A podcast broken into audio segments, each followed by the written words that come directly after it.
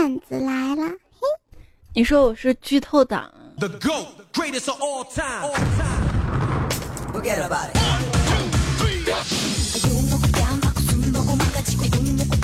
你听前奏像不像妖魔鬼怪都一边去？嗨，手机边有亲爱的你还好吗？欢迎你来收听，这里呢是不把孩子锁车里，只把段子笑话锁车里的节目，段子来啦！想要在车上呢收听更多喜马拉雅精彩节目，可以关注一下随车听啊。我呢是刚刚看过《大圣归来》这部电影的主播彩彩，很多朋友在说这个《大圣归来》究竟好不好看，好不好看呢？我觉得你看了才知道啊。就我来说呢，太短了，给个差评。呃，为什么短啊？很多人都在纳闷是不是被删减了，主要是因为动画片嘛，呃，在电影当中时长是有限制的，而且是三 D 哈，为小孩子的眼睛考虑。那这一次的这个《大圣归来》呢，票房太高太高了，太受欢迎了，所以呢，今天段子来了，特地啊讲这么一期。我觉得这次啊，大家如此不辞余力的给猴子搬救兵，其实本质上也是对同档期的国产烂片的愤怒。每每当看到手机上啊各种弹幕、弹幕、弹幕弹出来，《小时代》八块八，我都觉得它好寂寞。还有电影《煎饼侠》哈，然后看到这个名字，我开始还以为是国外的大片儿哈，后来一看国产的，啊，不过有了启发，以后骂人确实可以骂煎饼哈，看缩写，煎饼煎饼。这国外大片啊，各种这个侠那个侠，还有终结者。我觉得啊，你说机器人哪能那么结实啊？炸成两半了还能健步如飞？你想平时咱这电脑，换个电源就出故障，碰了水了就故障，温度变了也故障，有时候搬个房间就故障。你说要是我们身边的电脑啊、机器啊都跟电影里这么结实，让人省心是吧？那多好。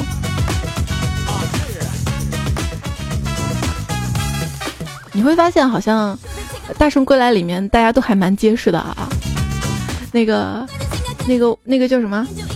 山上压孙悟空那个石头，那个、那个都碎成那样还能回来，这不算什么哈。就连这个小和尚江流儿、江流儿哈，呃，最后呢好像被压到山上这个乱石下面，哎，最后还好像还活了过来哈。那那不活后面怎么怎么演了对吧？不过到最后他们打斗的时候，我因为。憋尿，跑去上厕所了，最后结局没看上哈，是不是很对不起我的电影票？看这个电影呢，还是蛮长知识的啊，至少让我知道了，哎，为什么唐僧要叫江流儿呢？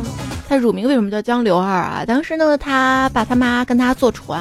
就遇到坏人，他妈为了救他，把他放到一个竹筐里面，他呢顺江漂流而下，到了金山寺当中，被他师傅救了啊！因为是顺江漂流而来的，所以师傅给他取了个乳名叫江流儿。我也觉得唐僧命挺大的啊，小时候遇到大难都不死，长大之后呢，遇到如此的乱斗啊，埋在这个石头山下，更有说。都挺结实啊！大圣为什么那么结实啊？他就是大闹天宫的时候呢，被放到太上老君的炼丹炉当中都没有炼化的原因呢？因为那个时候炼丹炉呢是煤炭炉，煤炭炉呢最高只能达到一千二百摄氏度左右，而孙悟空是什么？是石头变的石猴，石头成分是什么？二氧化硅哈，二氧化硅呢融到一千六百摄氏度时候呢就才化，熔点高，所以炼不掉啊。懂点科学是多么重要。那为什么它会变炼成火眼金睛呢？因为二氧化硅呢，在一千二百摄氏度的高温下呢，会发生玻璃化啊，这个时候就具备了类似照妖镜之类的作用。哎呀，还有好多好多啊！这个段特别长，我发到今天微信的文字版当中。那孙悟空确实很厉害啊，被压到五行大山五百年，终于终于有一天看到唐僧的到来了。他怀着激动而愤怒的心情说：“我被压五百年。”我不是如来那秃驴，我恨的是为什么他要用山压住我身体，而把我的手放在山的外面？五百年了，五百年了呀！这个段子比较老哈，看了《大圣归来》我才知道，那不一定哈。大圣呢，那个啥，也就是用右手，因为应该是左手吧，左手左手啊，因为我发现他右手拴着铁链子。估计两下就就累了。我还记得以前啊，我小表弟还问过我姐姐姐姐啊，你说吴孙悟空被压在五行山下，他不会拔根汗毛，然后变个人上去把那个封印摘了呢？今天我找到答案了哈，他好像被压了之后，他所有法力就没有了。以前课堂上老师问我嘛，这《西游记》里面谁最厉害啊？然后班上小红就说了，孙悟空最厉害，会七十二变。小强说不是，是观音姐姐，她会念紧箍咒。东东说都不是，如来最厉害，一巴掌能把孙猴子扇在五指山下，压了五百年。最后老师问小明哈，小明你知道谁最厉害吗？小明说老师老师，我认为《西游记》当中他们几个都不厉害，其实最厉害的是孙悟空的爸爸，因为他能把石头干怀孕了。老师说滚出去。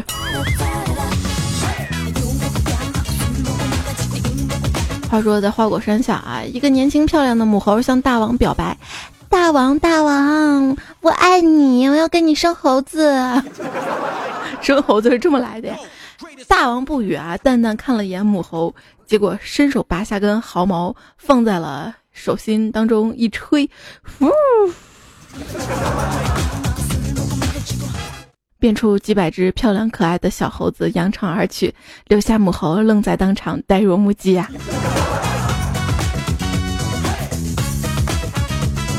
话说孙悟空呢，被红孩儿的三味真火喷了一脸，噗，但是没有受伤啊，反而毛发光亮更加英俊了。红孩儿大惊：“你为何不怕我的火焰？”这个时候，孙悟空得意的笑道：“ 你喷的火是我的造型，有点跑调。”话说啊，孙大圣呢，当了弼马翁之后啊，有一天余帝来审查工作，就问他：“你最近在干什么？” 孙悟空一听干什么？哎呀，被发现了，还是赶紧溜吧。所以小白龙也是让让师傅骑，不敢让孙悟空骑，是吗？哎，我一直发现孙悟空跟小白龙他们之间是不是有奸情？不敢多想啊。这银角大王呢说：“孙悟空，我叫你一声，你敢应吗？”悟空说：“变态啊，你个男的叫我怎么应？”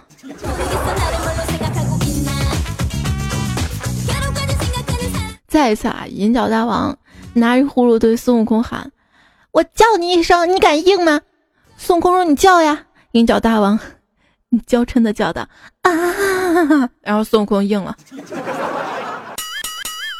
西游记》里的唐僧好舒服，都不用自己洗澡，每隔两集就有一个小妖怪说：“小的们，把那个和尚给我洗干净了。”话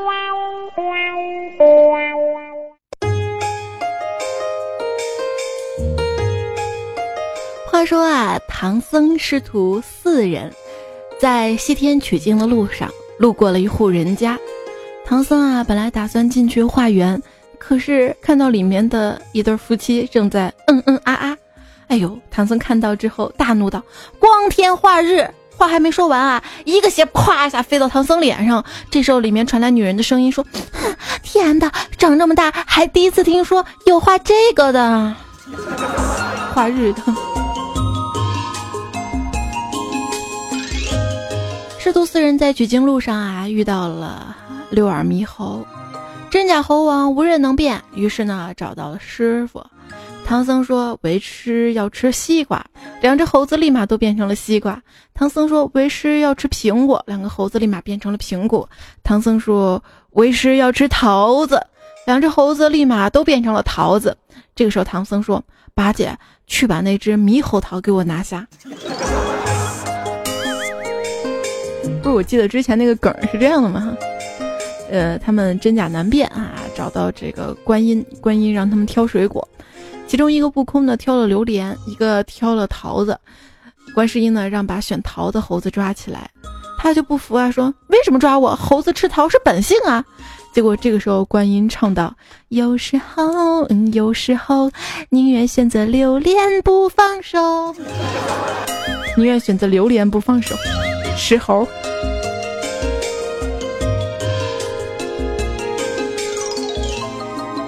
一次啊，唐僧遇到了危险，悟空拔了七根红毛，变成了七个唐僧。妖怪抓住七个唐僧之后问：“哎，怎么会有七个？”一个小妖想了想之后说：“回禀大王，可可能是一个疗程。”疗程。孙悟空大叫：“蜘蛛精，快放俺师傅！我不客气了。”蜘蛛精奸笑的说：“哈哈哈哈哈哈我从来没怕过啊。”孙悟空说：“看俺老孙的杀手锏！”这个时候啊，孙悟空拿出了超能的收丝器。蜘蛛精看到这儿，脸色大变：“这，这是这是谁给你的？” 孙悟空说：“哼，当然是蜘蛛侠呀！”蜘蛛精霎时晕倒，吐血而亡，说：“嗯。”前男友真不可靠。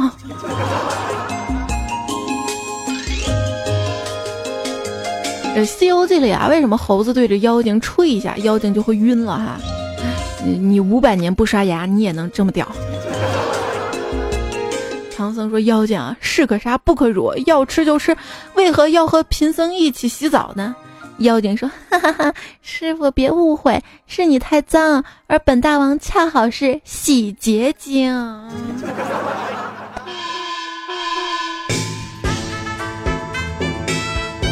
悟空，为师问你一个问题啊，妖精跟妖怪有什么区别？啊，师傅要看胸。罪过罪过，那怎么分别呢？啊，师傅很简单啊，这只不过是一个常识问题嘛。嗯，因为。大惊小怪呀，哦，就是看胸啊，胸大的就是妖精，小的就是怪物。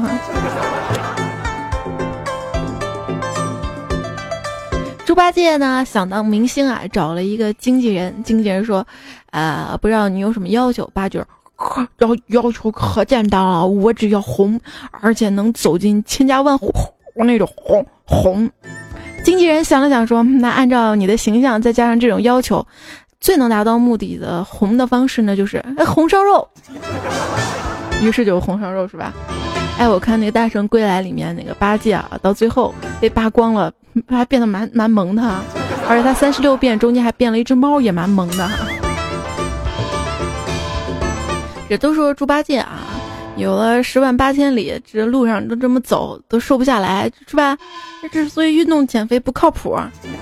其实啊，十万八千里也就是五千四百米，走了十四年，一年就是三百八十五万七千米，那么一天就是一万零五百六十米，一小时约四百米，一分钟就是七步。谁一分钟走七步能减肥？嘿，你看个《西游记》，除了化学好，还得数学好，是吧？唐僧师傅说啊，你看啊，咱四人借宿在此，白吃白喝的啊，不太好，咱得问人家主人家做点事儿。悟空说，嗯，师傅你说的有理。过一会儿呢，孙悟空啊从门进来，说，师傅，现在咱有事儿做了，不再白吃白住了，哈哈。哎，师傅就说什么事儿啊？悟空说，他们家老头刚被我打死，正好可以做法事。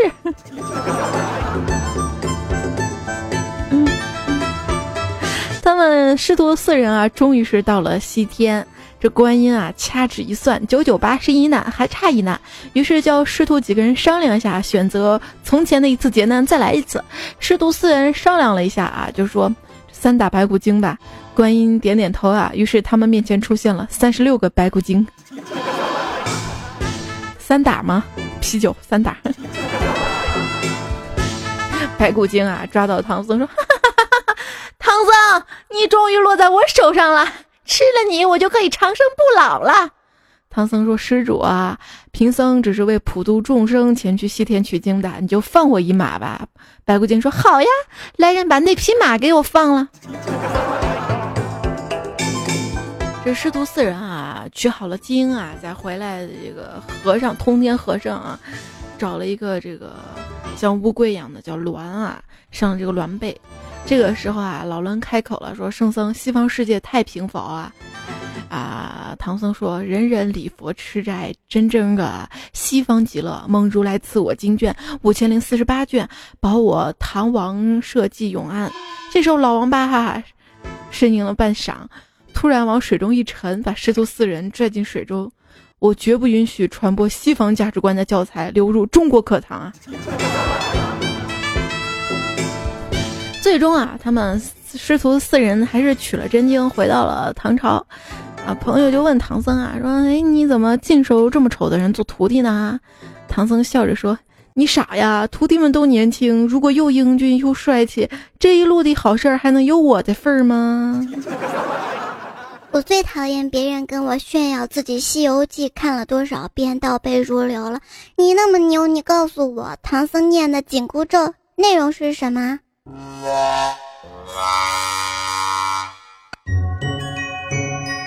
说说啊，这孙悟空有时候确实有点缺心眼儿。这唐僧吧，念紧箍咒，他疼的不行，大叫师傅师傅师傅。哎，你既然能说话，直接喊定，把唐僧定住不就完了吗？小时候月考啊，试卷的题目呢是写一本名著和该名著的名言。我想了好久啊，想到了以下的答案：《西游记》名言，妖怪吃俺老孙一棒。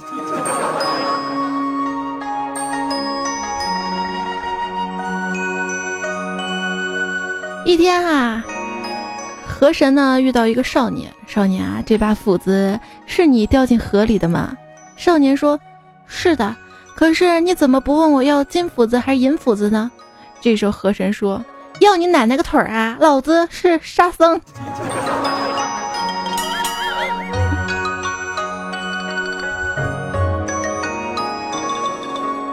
沙僧啊，来看大家留言啦哈！这个留言呢是来自于。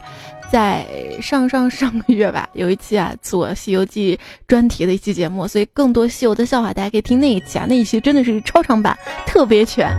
Kimi 的说，有一次呢，我约一朋友啊去吃砂锅，那个砂锅店的名字就叫沙师弟，然后打车到附近找不到店哈，见一个保安就过去问师傅，你知道沙师弟在哪儿吗？结果那个保安师傅愣了一下，说啊，他去西天取经了。刘明才说，一天晚上打车回家，遇到一个非常有意思的司机师傅，我们俩聊天儿。他跟我说啊，考公务员的题让人理解不了，一道题是《西游记》里有多少妖怪，他让我猜，我也不知道啊。结果司机司机司机，结果司机师傅啊揭晓谜底了，有三种，一种是要吃唐僧的，一种是想嫁给唐僧的，还有一种是惦记着唐僧袈裟的。哦，那我觉得他们三个应应该联手啊。不对，联手到最后的话，袈裟应该被第三个得到了。吃唐僧的跟嫁唐僧的会打起来。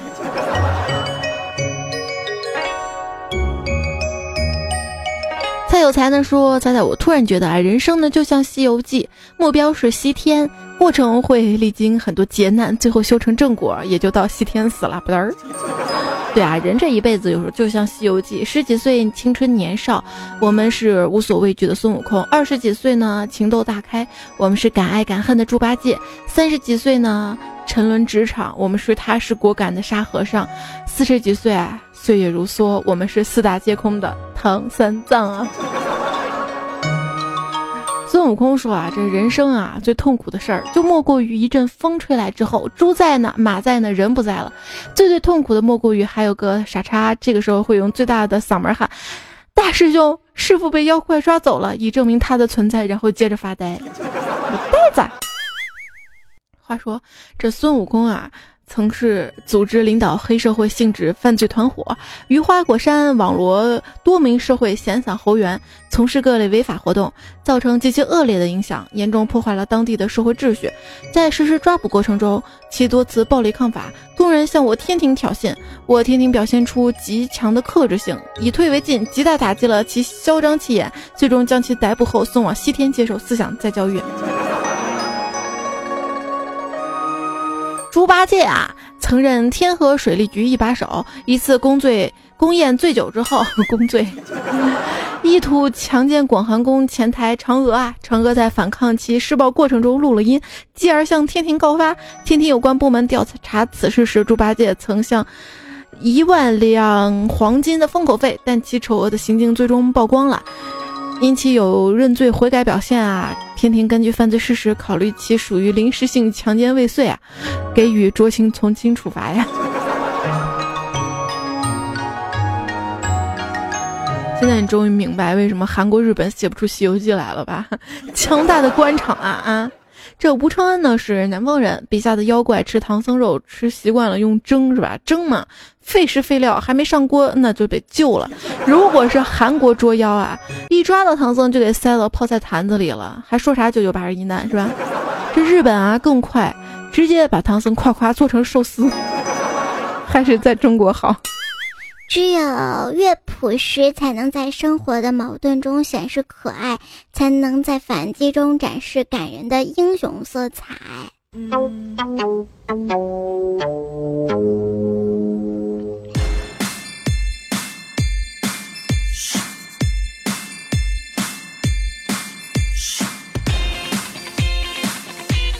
依然收听到的节目呢是段子来了，我是彩彩。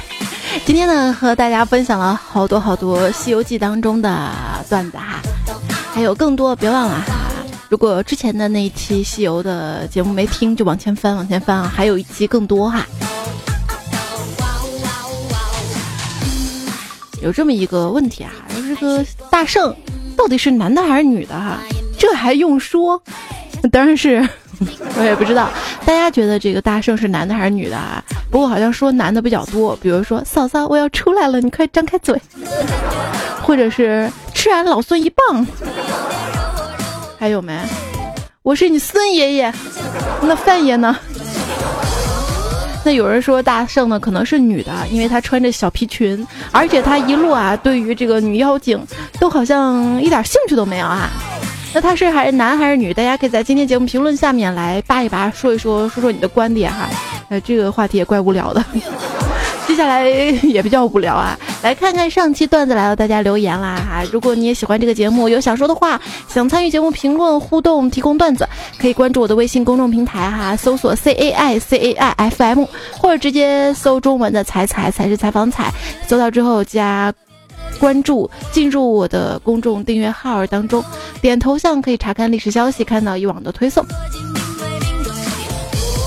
大家如果觉得我发的推送还不错哈，给大家精挑细选的文章还不错，记得点个赞哈，或者是随手转发一下，谢谢啦。来看上期留言啦，圣诞老人他说啊，彩彩我快要成为程序员了，真的有这么苦逼吗？不要骗我呀。呃，虽然工作累一点，但是工资高呀，哈。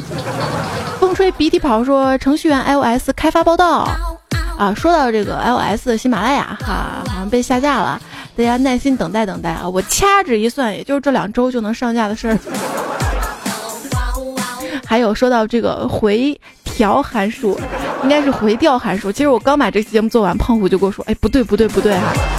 哎，他说算了，大家也理解，你知道你不是程序员，也谢谢大家给我提的这个 bug 的所有好朋友们哈，我就不念了哈，省得让我觉得自己特别的没文化。孤究是不对，终究是孤独一场。他说我本来是学建筑的，然后学敲代码，当初才学那个累啊。你觉得建筑累一点还是做程序累一点呢？我感觉两个都还蛮累的啊，都是对着电脑。当时的路人说。学网络工程最坑的不是程序员，是钻到弱电井里拉网线。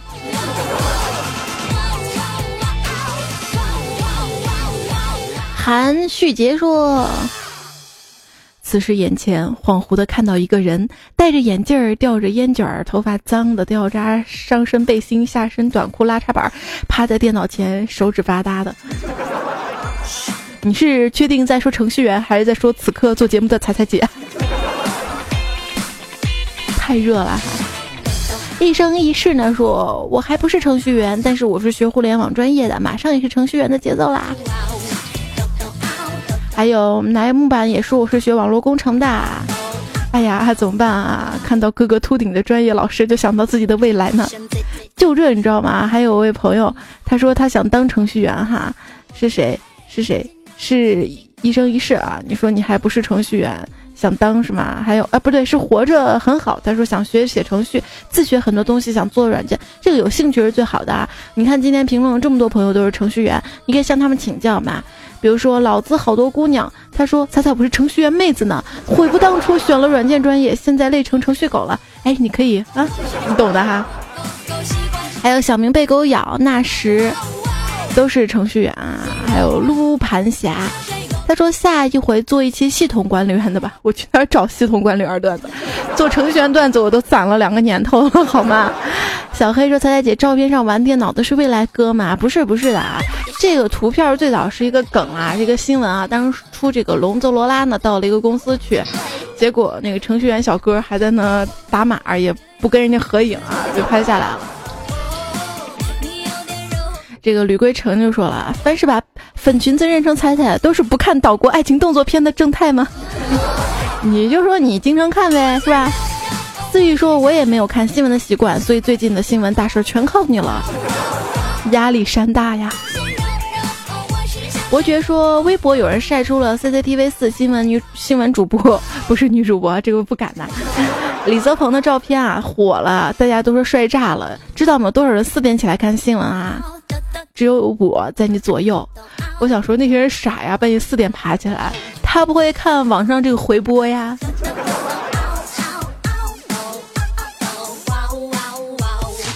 诱惑一心说我是六十九楼，彩彩看到要邪恶了，才不呢！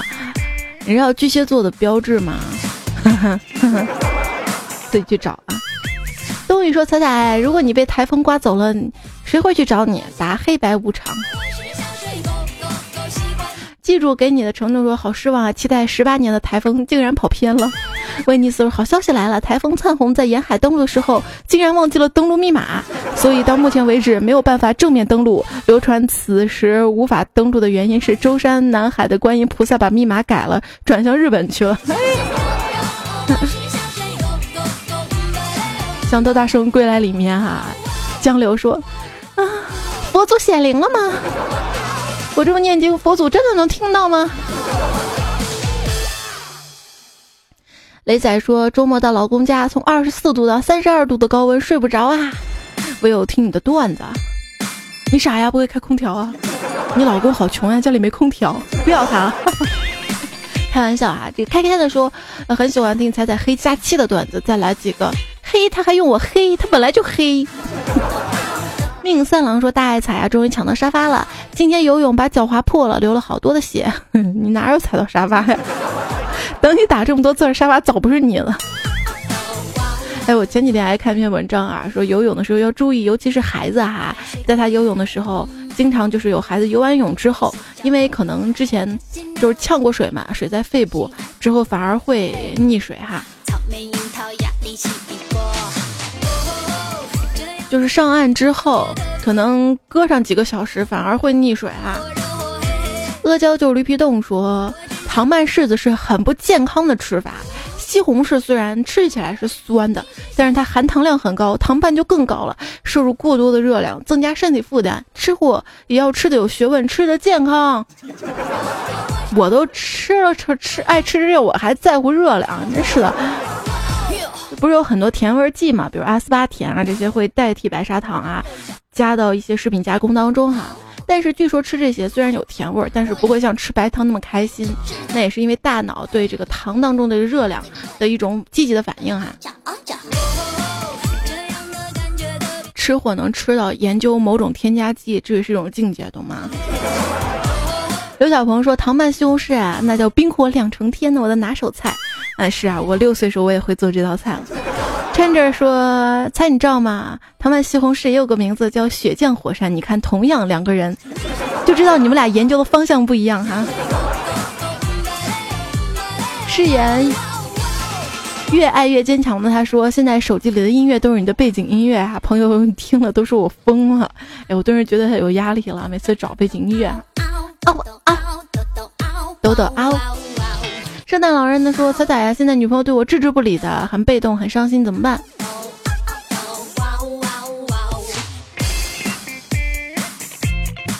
你可以把她变成老婆，然后就是我的老婆总对我置之不理了。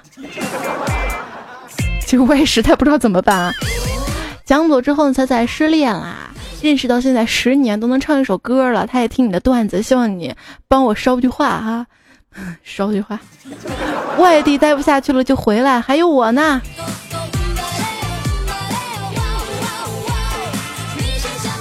听着有点感动。毕竟说好吧，我不是程序员，但是我在学校里宣传部的。我呢以后想开一个电台当电台主持人。八戒，把这个抢饭碗的拖走。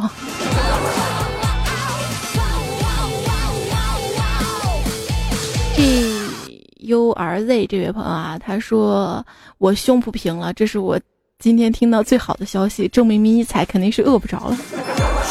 不是，好像说的给你省了钱似的。小天说栀子花开看了，老好看了，哈哈。栀子花开我也看了，还好啊，它属于就是青春片当中比较好的，至少不像以往一定要堕胎呀，但是还有车祸脱离不了。估计是女主角的这个费用太高了，所以只让他们出现了前前面一段段。不过四个男生啊，跳四小的天鹅还是蛮搞的。嗯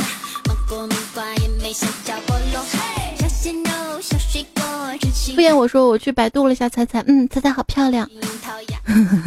感谢百度，找个美女冒充我是吧？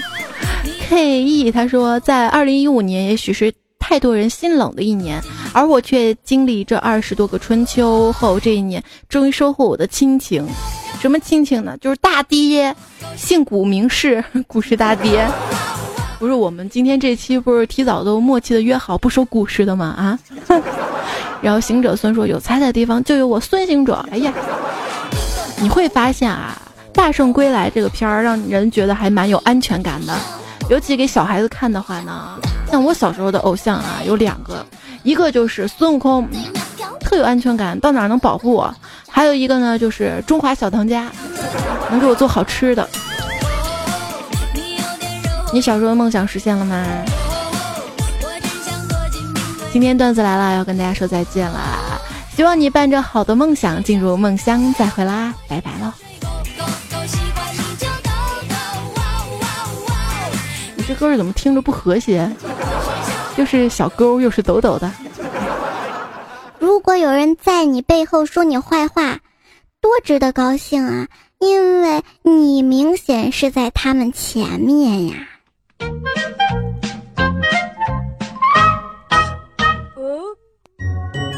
来吧，排名不分前后啊！来看看这期提供段子的朋友都有谁哈？